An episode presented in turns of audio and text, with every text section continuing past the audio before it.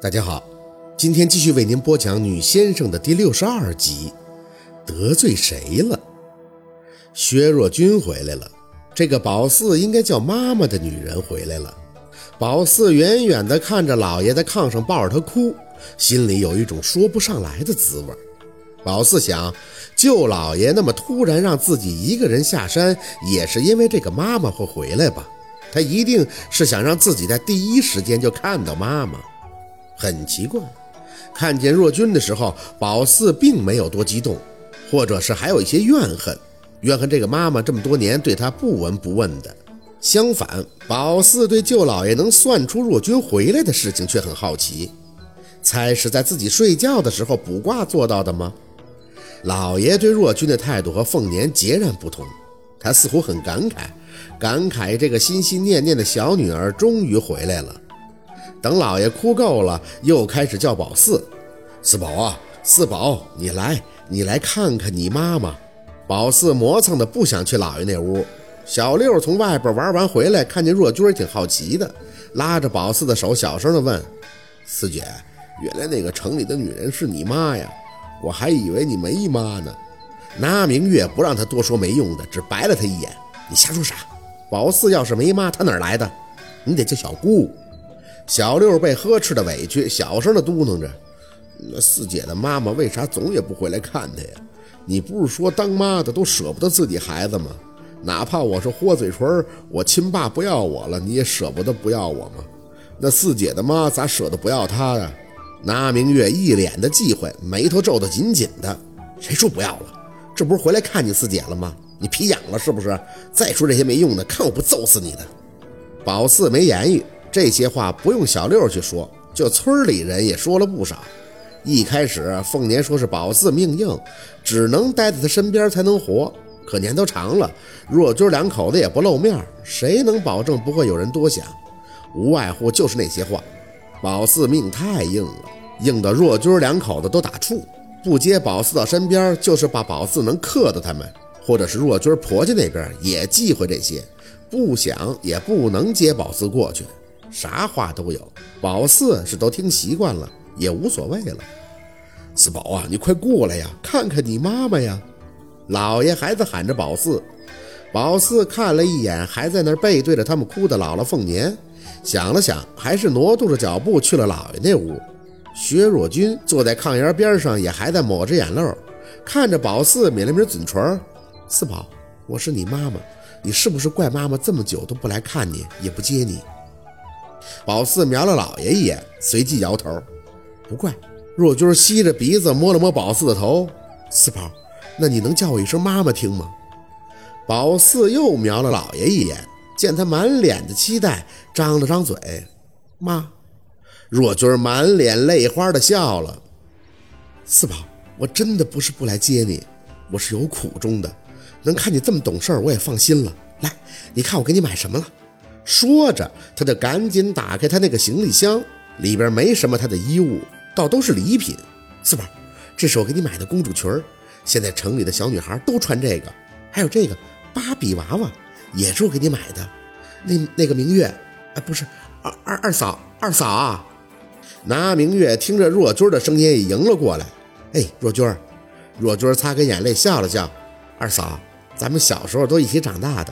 我接到电话，知道你跟我二哥成了，特别的开心。可我当时真的很忙，赶不回来，也不知道送你们什么。后来想了想，就去给二哥挑了个手提电话，以后家里有事儿，你们找我也方便。拿明月看着若君递过去的那个手提电话，都惊呆了。这个，这个就是大哥大吧？我看韩大勇手里拿过，这个比那个小巧好看多了。若君，这个是不是得老贵了？若君莞尔一笑。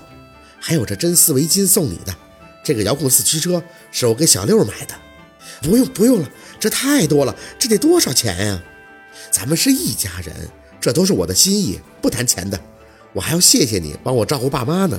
若君派发着礼物，最后从箱子里拿出给凤年和老爷的一些营养品。等都倒腾出来，箱子也空了。若文一直在低声的劝凤年，意思是若君这好不容易才回来一回。别这么板着脸，要不然若君心里有了间隙，以后更不爱回来了。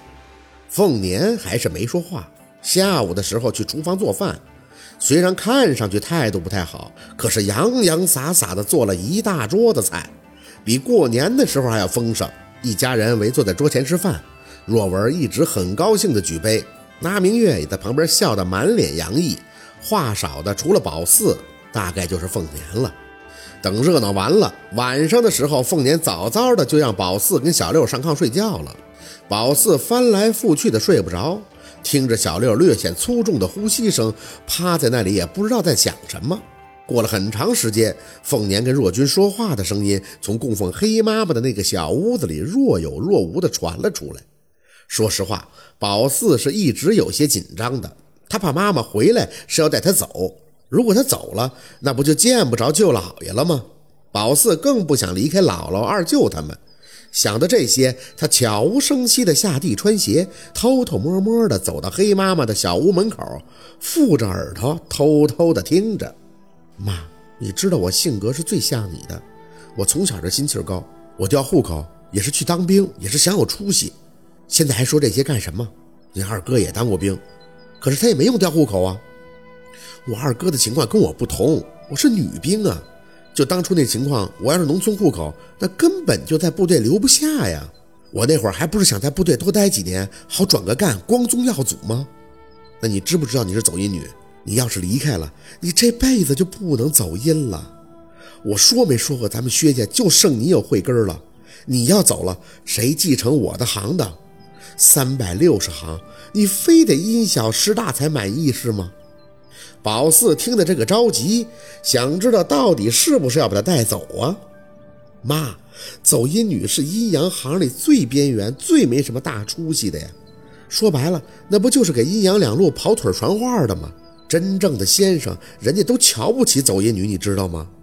你出生就是走阴的，这说明你有慧根。咱家还有黑妈妈，等你年龄大些，我不是说了让你去你大舅那学本事吗？到时候再把黑妈妈一接。你还会仅仅是个走阴女吗？你要发挥你的特长啊！跑到外边去，该从部队出来，不还是出来了？算了，现在说这些也没有用。你跪下，给黑妈妈磕三个头，出去吧。宝四正听着，猛听见凤年张口，等等，心一提，轻轻地拽了拽门，借着门缝见若君正背着门跪在黑妈妈的堂前。凤年的手扯着若君的衣领子，肩膀头子都露出来了。对着宝四的部分是巴巴赖赖的，特别像是癞蛤蟆后背的皮。这怎么弄的？被癞蛤蟆的尿给呲了？好，今天的故事就到这里了，感谢您的收听。喜欢听白好故事更加精彩，我们明天见。